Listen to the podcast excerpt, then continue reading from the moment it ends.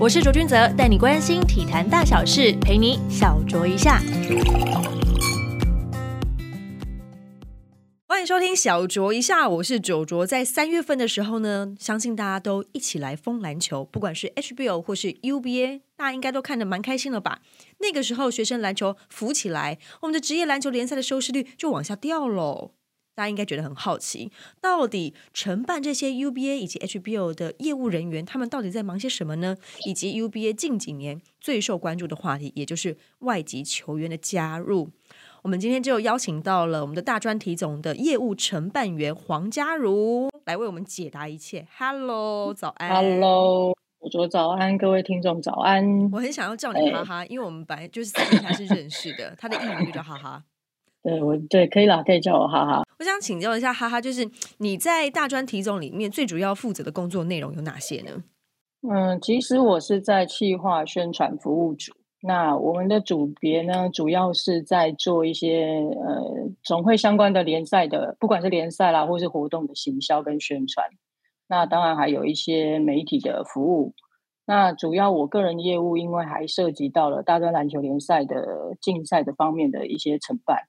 那所以说，其实如果说对外你看到的那些设啊设计啦，其实我们这一组还有我们很有一个比较跟大家不一样的，你看到的一些文宣设计的部分跟应用的部分，还有所谓的脸书的小编啊、IG 的小编啊，都是我们这组的同仁，还有另外一个数媒组的同仁在协助的。对，那因为我们还有一个，你们可能常看到 SSU TV，嗯 SSU TV 的部分就是我们数媒组的同仁在协助的。那我们两个组的连接会很大，因为我们业务都基本上都会共同来承承做跟处理啦。只是因为我前几年接了一个赛务的部分，那可能就会更复杂了，就可以去聊到你说的有关于其实有关于外籍生啊跟一些赛事的问题。那我本身在大专体总该工作十二年。那我之前的工作呢是在高中体总，那升级。我刚刚听你这样工作内容，基本上就是包山包海，只要是跟就是篮球联赛有关的，你都要包了。是是是，因为我们当初秘书长的意思就是关于联赛的部分，可能就我们来乘坐，来就是统筹处理。嗯哼，对。那你们的就是人手有这么多，可以去做这么多事情。你们从业务、招商这一类等等，然后嗯到学校的沟通，甚至连社群的经营，还有赛务，都是由你们来负责。哎，对我们两个组加起来大概八个同仁，当然我们其他就是总会的同仁啊，我们一些行政的协助，总会的同仁会帮忙。嗯，这部分就是也会大家一起来做，因为小巨蛋，如果说你到小巨蛋嘛，那么大，当然不可能说我们八个人就可以搞定啊，当然不可能。对啊，一定要所以我们还是对志工、工读生等等的。对，志工、工读生，然后还有总会的同仁也会跳下来帮忙。嗯那当然包括我们秘书长，因为我们秘书长他其实很重视嘛，所以他基本上在小巨蛋三天的时间，从进场的他都会全程来关心我们一下。嗯，对他自己也会帮忙协助一些长官啦、贵宾啦，还有一些大小流程，哦他也接待的。这个部分，可能就交给长官们来去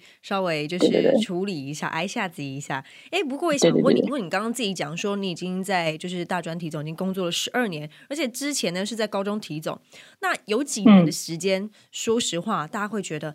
HBO 好像比 UBA 好看这件事情，对于你嗯。其实两边都有待过，那样的心情，这样的外界的说法，对你来说有什么样的看法呢？嗯，我觉得我可以理解这个说法，因为呃，HBL 它其实很热血，他可能你会看到他们球员在拼斗精神这个部分都没有问题，因为他们就是会去很拼命的去抢那颗球，然后很拼命的去做一件事情。大学刚我刚来的时候，其实还没有切割，嗯，就是所谓的切割，就是他们还是可以兼打 SBL 嘛，对对，那时候是 SBL，那当然是呃有一定状态的影响啦，因为其实球员的球员的一个负荷，身体的负荷也是很，我想说应该是很大的，因对，因为他下午打完了 UBA，然后晚上再去打 SBL，其实他对他来讲其实也是很累，嗯。所以当初你会发现在 UBA 的时候，它的精彩度就没那么高，因为它两边同时间嘛，对，那他可能就是可能哎，我职业那部分我有领薪水了，所以我可能要不能不能比压力会比较大一点点，相较于学校这边，他就可能呃我可能放没有那么大的心思去去琢磨。然后那时候独强吧，我记得北师大那时候叫北体，也是就是吸收了很多高手嘛，所以一直连霸。所以你会发现那个赛事的精彩度就没有像 HBO 那么好，因为你好像永远都知道是那个学校冠军。这怎么好像想到我们好像也是有一个 联赛也是这个样子，一直都可以想得到是他的冠军了。呃，对对对对，就是会可能精彩度就没有嘛。那近几年来的话，切割以后，我觉得各个大学，我真的是其实一直都讲说很感谢他们，因为他们很努力在经营。那不管是招生方面啊，还有行销方面、宣传方面啊，其实都有在做。大家都有自己在做，因为高中跟大学比较不一样的时候，高中是有很多的经费补助来源，呃，县市政府的，但是大学不一样，大学的部分它必须要出，它只有拿到学校的体育室的补助。为什么会差这么多？但差很多，因为因为。学应该想说学校生态的问题，学呃高中的部分有归县市政府管，所以他除了中央的补助外，他可以再拿到县市政府的补助。比如你是台北市立松山高中，他就可以拿到北市府的相关补助。但是你像政治大学，他可能就拿不到县市政府的补助，他就必须因为他是大学校友们，如果好好对对对生意，然后做人成功，对对对对，还有办法回来回馈学校哎。没错，没错，没错，没错。所以其实你也会发现嘛，近几年正大带起了一个风潮，校友回归。所以说你会发现说，哎，有能力的校友已经慢慢在回来支持篮球这件事情。嗯哼，对，所以会变变得比较，你近几年真的是好看很多啦。因为要感谢这些球队很用心，那球员真的很认真在打球。嗯哼，所以不管是精彩度啦、可看度都。提升很多，嗯，对我自己是觉得，就是精彩度跟可看度确实提高很多的原因，其实还包括了外籍生球员的加入。这一题其实一直被大家讨论到，嗯，也可以让本土的球员提早适应就更高的身体的强度啊、高度啊，但是呢，也会势必就是因为压缩到一些本土球员的上场空间。你自己觉得有需要去在大专的部分去把它分的这么详细吗？因为其实 UBA 有没有想要去效仿像职业联赛，就对外籍选手有一些节次啊，或者人数的限制啊等等的？你自己的看法是如何？我我自己的看法了哈，当然是也必须跟大家说明说，大专篮球联赛的部分啊，我们有一个比较不一样的机制，我们其实很很开放的跟各个教练讨论关于赛制啦，跟一些执行方面的事情是。就我们都会开检讨会，然后我们也会开个规划会议。其实来参与讨论就是教练，然后只是没有选手而已。但因为大学这一块外籍生的部分，它牵扯到一个问题，我们现在各个大学招生的问题。对啊。然后再来另外另外一个二，大家只关注在公开一级，就是现在看的那个最高级组的部分。但我有公开二跟一般组，那这两个呢，我们要来分开看外籍生的事情吗？还是要一起看？其实我们一直有在讨论。然后公开二跟一般组，它不是只有你看到的黑人选手，或者是说，呃，就是从奈及利亚什么，它不是，它还有所谓的香港侨生、马来西亚侨生、印尼侨生，这些都是外籍生。那其实，在一般组更常见。对啊，因为像我以前读世新的时候，我就有一个来自马来西亚的同学，他就是来读新闻系，没错，但他打篮球也很强，所以他也加入。对。对，然后但是他们就其实就是喜欢打球的学生而已，但他来台湾就读，他就有就读的一个受教权，所以他对于这些运动赛事，他也有参与的权利。没错，所以这个要去限制的话，需需要一个很长时间的去讨论啊。那就公开一来讲，我们也有想过啊，就是比如说第四节是不是只能上场？呃，一个外籍生啊，或者是，但这些东西就是在现阶段来讲，教练他们觉得说，可不可以让他们先让外籍生可以更顺利进来？因为你会发现现在少数才能进来嘛。那我最近也了解到一个问题，他们其实不是这个学校有钱，是有一些手续的方面跟一些接洽的方面，其实都有相对的困难。哦，对，对，他们在。包括办理证件啦、入学啦，其实这个东西，其实你会发现，去年我们有比较少哎。你看建行没有，嗯，对，福大也没有，一直说要有外籍生学校，因为都进不来。疫情，疫情有一个，然后第二个是他们手续的问题。如果对方国家不放人，我们其实就收不到人。嗯，对啊，所以这个其实还在各自努力的阶段呢。可是教练们他们的各自的态度，因为我们知道说有赞成的，当然也有强烈反对的。怎么怎么办？你们一定头很大吧？嗯，对。但现在赞成的比例比反对的多，赞成的比例所以就变高了。大家都希望就是说，对，就是战力可以再提升，比赛更精彩，这样对对。还是你他们现在现在就是为了战绩不择手段？也不能这样讲我觉得他们其实都有他们的压力啦。但是其实你知道，也有找来的外籍生根本不能用啊。有啊，对对啊，就是对。那你要想想看，世新的那个外籍生女生，她从大一来，她根本不太会打球哎，但他就这样练练练到大四。你知道，他现在其实从头练起。你看，说其实他来这边也是对他是一个进步啊。他也不是一来就是很厉害的选手，有啦，之前有来一个菲律宾的吧。对吧？我有没有记错？其实因为你知道，我对于球员的名字常常会记不住，因为太多了，每年都经常太多球员了。对，记不住。所以去年那个菲律宾选手可能他是国家队，打过国家队，但是真的，可是你看他打一年，他可能就跟学校拜拜，他要去打职业队。其实这对学校长期规划来讲，他们也有在思考了。嗯，对他们其实在这方面，他们自己也是有很努力的在改进一些方式。嗯哼，对。那以目前的状况，我可以说说，今年还是会讨论。因为今年我们整个联赛办完，五月底开始，我们就要开检讨会议，分级开，这个一定会再拿出来讨论。所以到时候五月份的话，可能会有比较明确的一个定案，就对了。对，五月份就看大家是觉得说，哦，我要不要是我自己自己思考过，说第三节、第四节，或是说限制上场人数或上上场时间。其实你讲的这些东西，我都有思考过几个方案。嗯，但。要看教练们觉得妥不妥当，然后他们觉得他们在自己训练的方式能够能不能够接受啦。嗯哼，对啊，这蛮重要的。对，其实我觉得除了外籍生之外，接下来一定会有越来越多的新著名的二代啊等等的，其实他们都会陆陆续续的长大嘛。对，其实都还是会遇到像这样的状况，不会说压缩到所谓的本土球员。其实那个时候本土跟外籍或者是新著名的那些界限，其实我觉得会不存在。我我个人也是会这样觉得，因为便是说，像我们现在有个，哎，台艺大有一个阿拉萨，然后另外一个是在松山乔纳森是吧？乔纳森他其实你会觉得乔纳森他其实在台湾很久了，从小嘛，爸爸的关系，在台湾，爸爸在台湾工作，所以他说了一口流利的中文。然后从小念台湾的学校，但其实他身份是外籍生，他没有办法拿到台湾，还没有拿到台湾身份证。那他有没有办法拿到台湾台湾身份证？这一个这个事情我就不确定。就变成说他们自己去处理自己的就是护照的一些问题呀，等等的，对对学籍的问题。对，那其实他们现在，我觉得蓝不管说上面，我觉得现在有一个状况啦，这些外籍生其实愿意来，也有考量到说我们现在有职业联盟嘛，对啊，想要继续毕业了嘛。对对，那他们也开了一些特殊条款，对他们比较优惠的条款嘛，所以对他们来讲吸引度更好了。嗯那我一直觉得说，哎，上面联盟发展的好，对一些制度建立的好，对我们也是都会不错。他会觉得说，打篮球终于是看到了一点希望跟出路，生活待遇也会比较好。没错，没错，没错，没错。对啊，而且我们说到了战力差异这个部分，虽然 UBA 一直以来都没有像 HBO 有比较有那种南北世仇那种感觉，不过这一次的四强呢，都是北部的球队，只有一手是进入到八强的部分。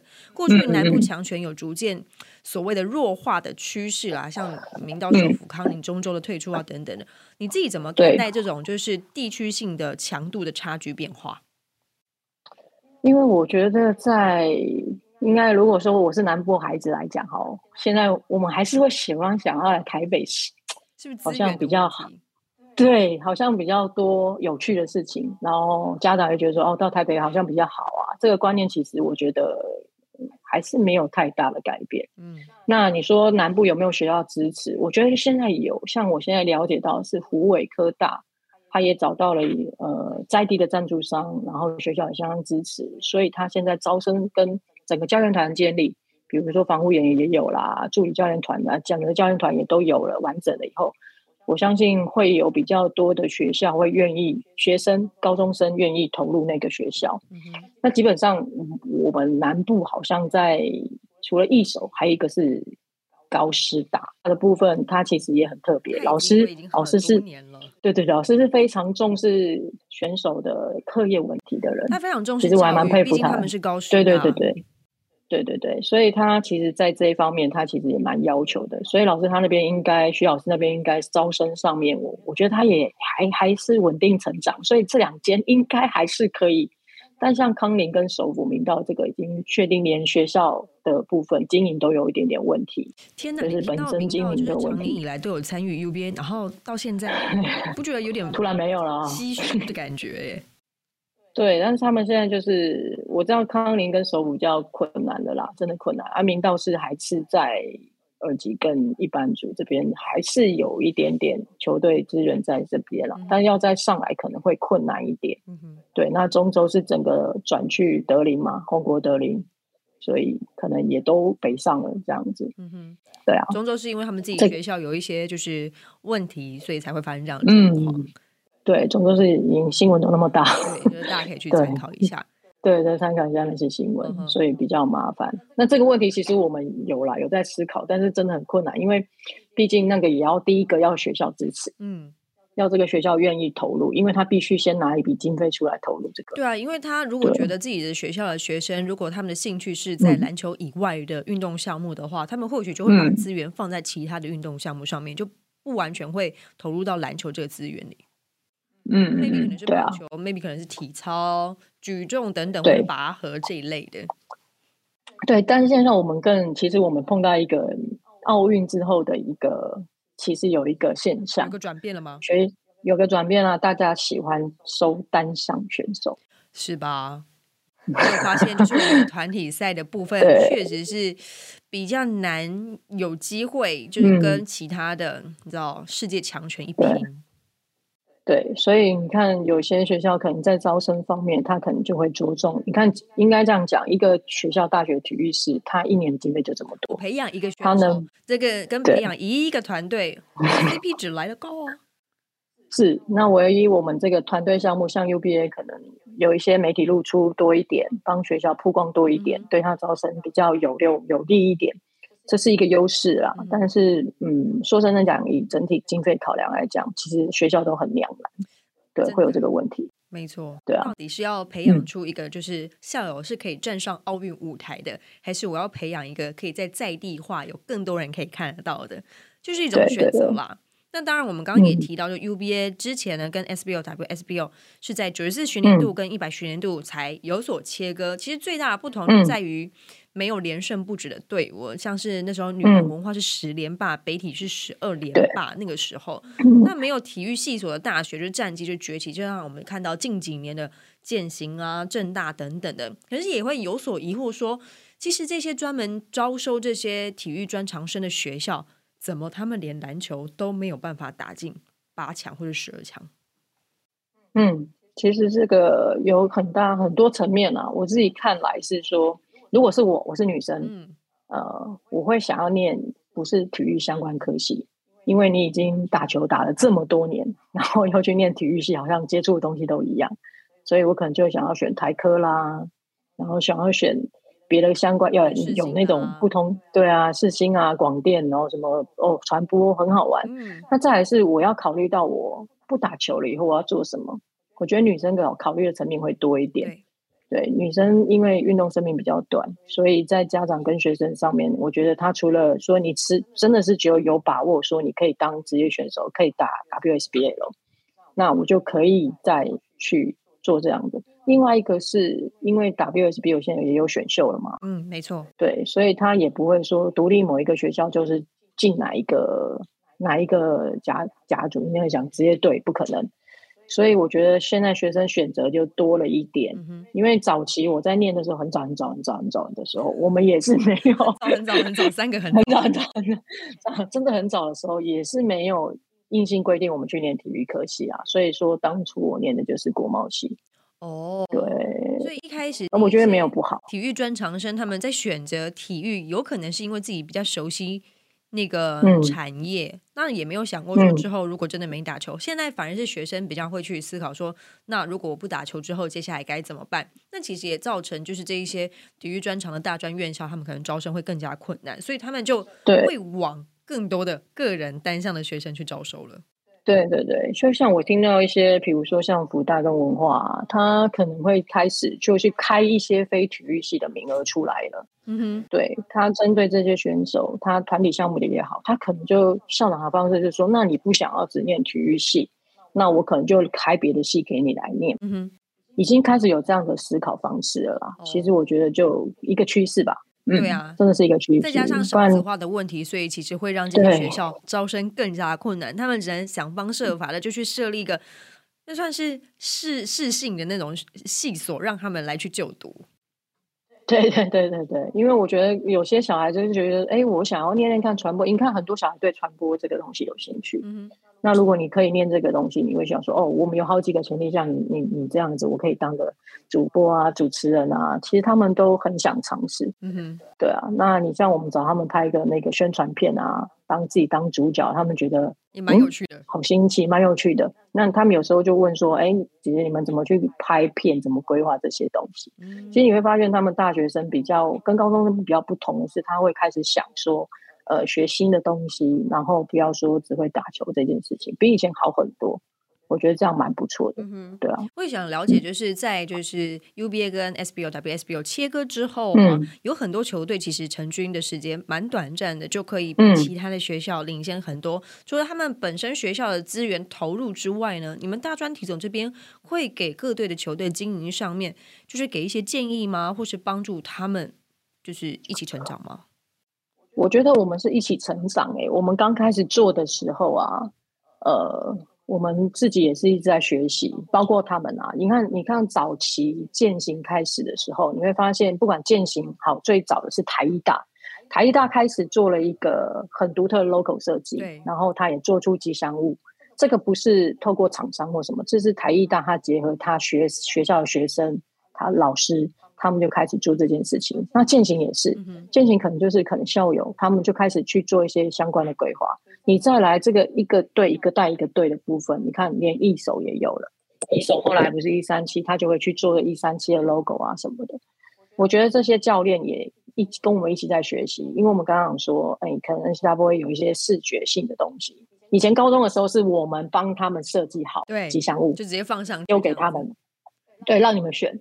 但我觉得大学比较好的一个是，他们可以自己设计东西出来，然后可以自己运用，然后我们再去协调怎么沟通。但我们一定在宣传行销上面，一定都是先以学校跟我们来为主啦，就是尽量替学校做宣传。这个部分我们会去做到。那我也很感谢我的厂商，其实他们都非常了解这一点，所以他们不会说只是注重他们的一个曝光，他会希望说跟大家这种多连接，跟学校多连接。所以我们做很多的东西都会去想要学校。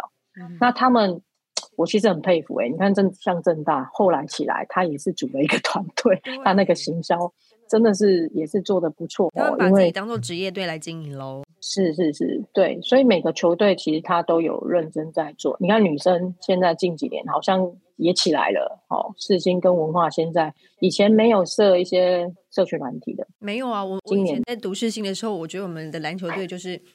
嗯，我们没有办法办法打上，就是一起。不要这样，人家你们三连霸，事过 境迁了，完全不一样了，整个都起。对啊，所以你看，他们也开始做一些社群软体的经营。然后，其实我们在这个学年度一早开始的时候，学期开始的时候，我们有开一个课程，开始请专专门的人员教他们怎么经营社群。然后，呃，开始教他们说，呃，你们可以怎么行销球队。我们找了一些球团的人员啊。就是 PDM 啊 T One 的球团的人员来帮忙上上课，给他们鱼捕，给他们钓竿，教他们怎么做会比较好。对他，他们其实都做的不错。那我觉得说带新观念进去，我觉得大家可以更进步啦，因为我们也是在学习嘛。那我们希望说他们经营其实对我们都是好，因为我们是相互宣传。对呀，我们常就是你也知道，你一定要 take，你一定要 take 我。你一定要 take 我，对，然后我们一定会 take 回去。对，我们一定会把呃选手啦、学校什么，对啊，就是我们一定会就宣传。循环了。对对对，这样可以做到更大嘛？因为接触的族群不一定都一样啊。对，没错。而且你刚刚其实讲到了一个重点，就是女篮近几年其实他们的声量真的比 HBO 的女篮或者是 WSBO 的女篮，我很不想这么说，可是确实在影片的女篮部分是更加的出色的，不管是媒体的声量也好，或者是在媒体宣传曝光等等的，那是不是有一些很关键性的转换跟转变呢？我们其实，在呃，说真的，其实我们在女篮这一块经营是会碰到一些问题啦。因为不管是在媒体转播，你待过电视台，你也知道不喜欢收视率不好的节目。我真的很不想这么说，但是 真的是蛮资本主义的一个概念，就是转播女篮收视收视率确实没有男篮这么的好，所以赞助商就不会把钱放在女篮这一边。我就觉得，哎，我这个已经不是性别平等什么。概念了，而是就是完全的市场考量。是，那我们其实也可以理解，因为呃，你你讲真的，他会说，那你女生就是会脱掉你的收视率的平平均啊。那 我们也说，可是不管怎么样，我们每年就是要增加场次。对啊，那因为增加场次，这个对我们来讲，对我们其实都有每年啊。其实电视台现在沟通来讲，不管是哪一家，他们都可以体谅啦。因为我们刚刚说，我们就是一定要。在女来摆我的场次，再加上我们赛制有改变，我们多了一段复赛，可以让他们再打一个循环。其实，在打这个循环的时候，产生出来六强，以前是八强。对，其实八强其实我们在讲实力上是落差比较大啦，所以我们在抢六强的时候，你会发现就是可能。哎，赛事精彩度有了，嗯哼，然后学校可能在争这一个六强的时候，可能哎，不像以前那么好打了，就等于是透过赛事来去改变，就是球赛的精彩度，然后让不管是转播单位觉得哦，这个部分我们可以买单。对对对对，那你让六强复复赛的时候，他们就会愿意买单，他们觉得说哦，这个我抢抢这个的，那有有可看性的，他就愿意全部都转播。哦，那再来，其实我觉得女篮自己有动员了。呃，他自己有去经营他的社区嘛？我刚刚讲的，然后选手现在也把自己当一个运动明星在经营，嗯，然后再来最大的一个改变，我必须说说是二零一七四大运，二零一七四大运你应该记得，我们的女篮表现的很好，非常好。然后在那一年的时候，我们衔接下来的 UBA 的女篮就一下子关注度更高，嗯，有比较多，因为我们的选手都还在，嗯哼。就是打四大运选手都还在，所以接接着下来打的那一年，你会发现女篮的关注度比男篮高一些哦。然后就这样子一直延续下来，我觉得是一个好的。那因为女篮没有因为那一阵子高了以后，他们就不做什么改变嘛，反而就是有经营东西，对，对，所以说就有把我们的一些球迷都找回来，然后也增加了很多球迷的关注。所以像这些国际赛事，还是真的会对于就是。是一些台湾的三级的一些赛事是非常有帮助的。是啊，是啊，是啊。那一年的国际赛事，不不管对男篮跟女篮，其实对我们来讲都是一个帮助啦。那女篮是当然成绩比较好，打到后面决赛了嘛，所以关注度更高了，然后所以就炒热了一波。我觉得这也是影响蛮大的。嗯哼，对。那你们会想要举办明星赛吗？因为你们也开始像举办人气王啊，或者新人王的这些票选等等的，感觉很像在学习，就是 HBO 他们那一系列的操作了。希望可以让很多的球迷就投入，增加这些粘着度嘛。那有想过要办明星赛吗？没有哎。呃，基本上基本上，明星赛它就像一个秀啦。那我们其实有考虑的是，明星赛是不是应该跟更高层的联盟去做一个，我们算一个挑战赛好了。我们组一个明星去挑战职业联盟的选手，这可能可看度会高一点点。那对我们来讲，所以你要让冠军队去挑战国泰女篮这样子，类似这样一个概念啦。因为其实自己你会发现，明星赛在办的话，就就大家也不会太认真的去打。它就是一个秀嘛，就是好像是表演赛的一个概念来讲话，我觉得对我们的帮助是有有限的啦，没有那么那么加分，对，有限，嗯，对，所以其实我们有思考说，哎，联赛之后衍生做什么东西？可是我们大人其实也蛮忙的，你看他们今年就要打四大运，对。对 啊，因为我们今年四大运在成都是会去的哦，国际赛事也是挺多的，还有亚运哦。对亚运，那我们有几个大学生可能是亚运的选手嘛？那成都四大运又是在六月开始就要去成都准备，六月二十到六月二十五到七月七号，嗯，应该是这个时间了。嗯对，那你说他们现在都已经联赛结束就在集训了，所以他们其实也蛮忙的。那我们要怎么样去把你说明星赛第一个票房不能太差嘛？对啊，所以毕竟都是明星赛，那一定要好好规划，真的要做是要好好规划的啊，不是不能做，但我觉得要做到说，不是让联赛热度反而变成是因为这个明星赛变得往下掉，嗯，那不是往上走，那我觉得做这个操作的话就没有意义，嗯哼。对啊，因为说到明星赛，是因为 HBO 举办明星赛是希望嗯可以增加跟球迷之间的互动度，让大家可以看看，就是因为这是一场秀，看看这些嗯。HBO 的球员们，他们可能私底下的另外一面，嗯或者是真的在打这样子的明星赛的时候，他们会是怎么样去面对的。那其实像嗯你们近几年也非常的重视球迷的服务跟观赛体验，包括你们嗯也开发像 APP 几点功能，真的蛮特别的。然后帮球迷嗯记录就观赛的生涯啊，分阶段送赠品啊，决赛的优先锁嗯票啊，快速通关等等的，你们越来越科技化哎、甚至举办一些人气球迷的活动啊，为什么要特别把这个力气放在这个部分呢？因为我发现大学生比较比较喜欢网络上的东西吧，可能会比较喜欢对，比较科啊技科技感的东西的。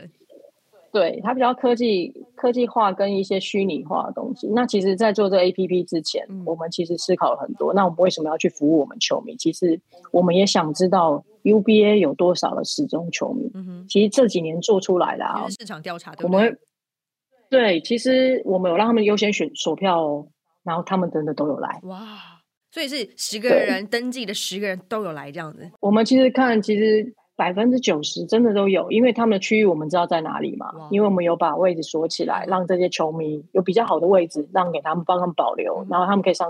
那我们那边是几乎九成满，是没有不来的，所以你会发现真的是这个 A P P，他们真的很认真的去扫 Q R code，然后真的进场观赛，然后真的进做活动，他们是我们真的很始终的一群人呐、所以我们一直在想说，哎，做这个东西，我们提供新的资讯，然后我们也让他跟球队有更多的连接。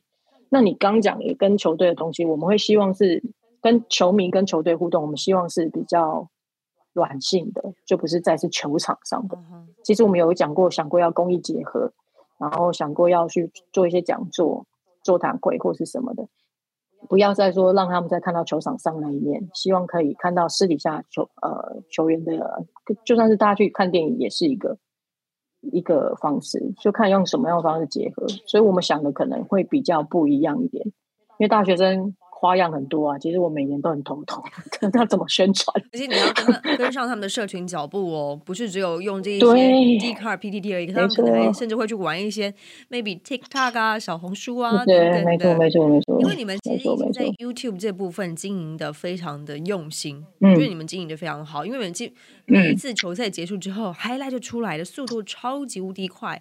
那我也想了解嗯你刚刚说的那些九成的那些球迷都一定会来领票，他们的年龄真的就是只介于大学院校那个阶段吗？还是还有其他的？相还是有其他的啦，就是高中到大学，那这是应该讲说会比较多。但是呃，你说上班人士的话也有，但上班人士基本上我觉得观看线上比较多，然后或者是说他真的要去抢票，有啦。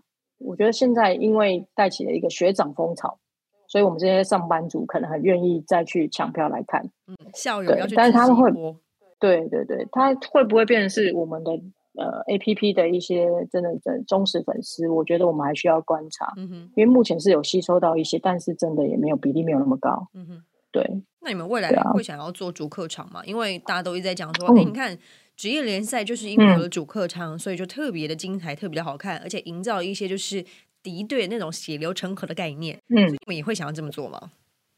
有啊，嗯，但是因为疫情停掉了，我们是想要做八强的主客场。哦，嗯，你要做到十六强的主客场，第一个实在是你可能这学期一个学期都打不完，一个学期肯定就瞧到发疯了。对对对对，因为光你是两校要避开他所有，我们讲啊，上课时间你要把上课时间拿掉，跟其他老师就是呃协调，这就要花一点时间的老师可能。未必所以愿意把场地让出来，就说这是我的是是课程，我是为什么要让给？对，对啊，而且你不能不能去影响到其他一般生的上课权利吧是没，错，所以在主课场规划上面是会有这个问题，所以我们在做都是做在八强，我们是先规划八强主课场所以，老下个实说已经规划了，也是先八强嘛。对我们是希望，但是我觉得现在以疫情的状况来讲，下学年度好像又有实施的困难。没事啊，我们都打对了三届，应该不会到恐不乐观吧？我们现在当然是，可是你知道校园的安全是比较严谨的啦。嗯就算是我们打了第三季，还是有这个问题啊。像我现在公开组跟公开二跟一般分区排名赛，有学校打到最后一天，学校当那个学校紧急开会，不让外校人士进来了，所以我第一最后一天的赛程现在还没打，要比去别的地方打，所以会碰到这样的状况。你们也是辛苦了，在这两 两年的疫情期间，就是要不断的面对这种惊吓跟惊喜。对，那所以我们很感谢学校啊，愿意让我们使用这些场地的学校，我们真的是万分感谢。嗯很多学校愿意这样继续支持，嗯哼，他闭门打我都很谢谢他了，因为他愿意让外校学生进去他们校园打球，这件事情我们真的很感谢。哦，在疫情期间，大家都特别的不容易。不过，我其实觉得 UBA 最大的转变的转捩点，其实在富邦连续六年的冠名赞助。嗯因为我之前在贴诊的期间，所以我们有嗯一系列的跟富邦的那边合作，所以我们也觉得，诶，他们在投入在 UBA 大专体总上面这些篮球的联赛的赞助，说实在会嗯让大家觉得他们试图想要把 UBA 的热度拉到跟 HBO 一样，甚至是超越。你自己觉得你、哦这你是执行的人员，最最有有有有有，最有感的人是我，因为我们刚开始一开始的合作是戏剧杯，富邦人寿戏剧杯。那因为戏剧杯操作的还不错，我们就有跟他提了说愿不愿意赞助 UBA。那很高兴，他们很开心，也 OK 的的进来了这个联赛。第一年我们还是在新庄体育馆啦，然后后来你知道他就是经费给的比较足一点，然后也对我们比较有信心一点，我们就去接了小巨蛋。哦，那刚开始小巨蛋经营也是还不错啦，是但是没有像现在这个热度这么高。嗯，那我说真的，我蛮感谢他们，他们就是我说的赞助商，他很愿意跟我们站在一块，不是用他只有在做他的商业的宣传。相信你也接触过嘛，你会发现他没有一定要很很不帮人寿，一定对。要很他怎么样其实就？是冠名赞助，但是他没有说他要无孔不入的来去形对容自己，对对对说自己在这件事情上面做的多好，而他希望是是说实质的从你们执行面上面，让你们更容易去推动，不管是行销啊、制度等等的，让你们可以嗯有大幅的成长。对他不会说希望呃，他有的赞助商，哎，你你你要给我给你经费，你就是要帮我做最大曝光，然后你要钱都花在曝光上面。但他不是，他其实会他的钱经费经费上面很多溢注在我们的行销。那行销的方面，他又不是说你一定要做的很富邦人手，嗯他会觉得说你就以大会为主。球队行销赛事，对对对对对对对，他就会帮我们行销球队，然后行销我们的赛事主体，包括宣传片的部分，他也是很信任给我们，让我们自己拍。嗯，然后他们再去看啊，你会发现我们的宣传片很有趣啊，就不会说是在卖保险吧？不会吧？会有这种感觉就是在宣传赛事。那他们他们其实对我们帮助真的非常非常大啦，嗯，就是非常只能说万分感谢，有他们真好。做了 十二年的时间，这六年对你来说是比较幸福的时刻吧？那你觉得你自己对对于大专体总的现况，就 UBA 嗯是打几分？然后未来发展的大方向又会是朝着什么样的目标去努力呢？我们现在 UBA 算及格吧？哦及格我们只能说。我们对，因为我们还有努力更多的地方。因为其实现在赞助商也增加很多。其实我们除了富邦长期支持我们，我可以讲赞助商名字吗？这应该可以可以可以可以。欢迎干爹。我们其实长期最长最早最早开始一开始就只加加入我们的是艾迪达跟中华电信，嗯那这两个一直都不离不弃的支支持我们，然后还有世博丁，然后这些都是一个很很好的合作伙伴啊。那所以因为他们加入在富邦人寿，完全就是放很多金钱的投入。我们后续你看，我们今天有一些新的赞助商，我真的是觉得说，哎，大家都愿意来支持，然后对我们也真的是很有帮助啦。因为体育署给的经费来讲，就是整个赛事的经费。嗯哼，在在行销部分，我们必须要自筹，所以这些经费来讲，对我们来讲就是一个很大的帮助。嗯哼，那我们当然除了这个以外，像大家现在讲的要检讨的是外籍生制度嘛，大家讲了外籍生制度，那可能有一些公开二跟一班组也希望有相对的宣传跟行销，这也是我们需要改进的。对啊，因为可能大部分的资源可能大家一级上面对公开跟一般组，他们就觉得我们也是很努力在打球啊。是是是是是，所以这个都是我们该加油的地方。所以我觉得我们及格可以，但是我们还有很多需要再去改进的东西。对啊，因为不能让说一般主跟公开二无感，这样也不好。因为要成长，就是要大家一起成长了。对对。对啊，虽然最后我们的访问的阶段很像都在感感谢，就是干爹干妈妈的支持对，但是呢，确实没有这些赞助商的加入的话，就是我们的 UB 的赛事可能会没有办法，就是呈现更好的一面给大家看。因为我们以前常常会诟病，可能在我这个年代就会觉得，哎，HBO 好像就是比 UBA 好看。那其实存在这个问题非常久，但近几年真的很开心看到，就是 UBA 不仅是扮演了一个他们衔接到职业联赛很重要的一个角色，也让大家知道说，其实，在 UBA 这个阶段，他们的球技是更加的成熟。我们也可以看到更精彩的赛事，不是只有单纯的很热血这个状况而已。所以非常感谢，当然嗯 T 总就是一路以来的就是努力啊。那当然你们也有是 被那个千夫所指的时候，所以希望你们五月份可以好好的讨论出，哎，外籍生这件事情到底该怎么处理啦。好的，没问题，没问题。感谢哈哈今天来到我们的小酌一下，谢谢你，谢谢下个学年你。度继续加油喽。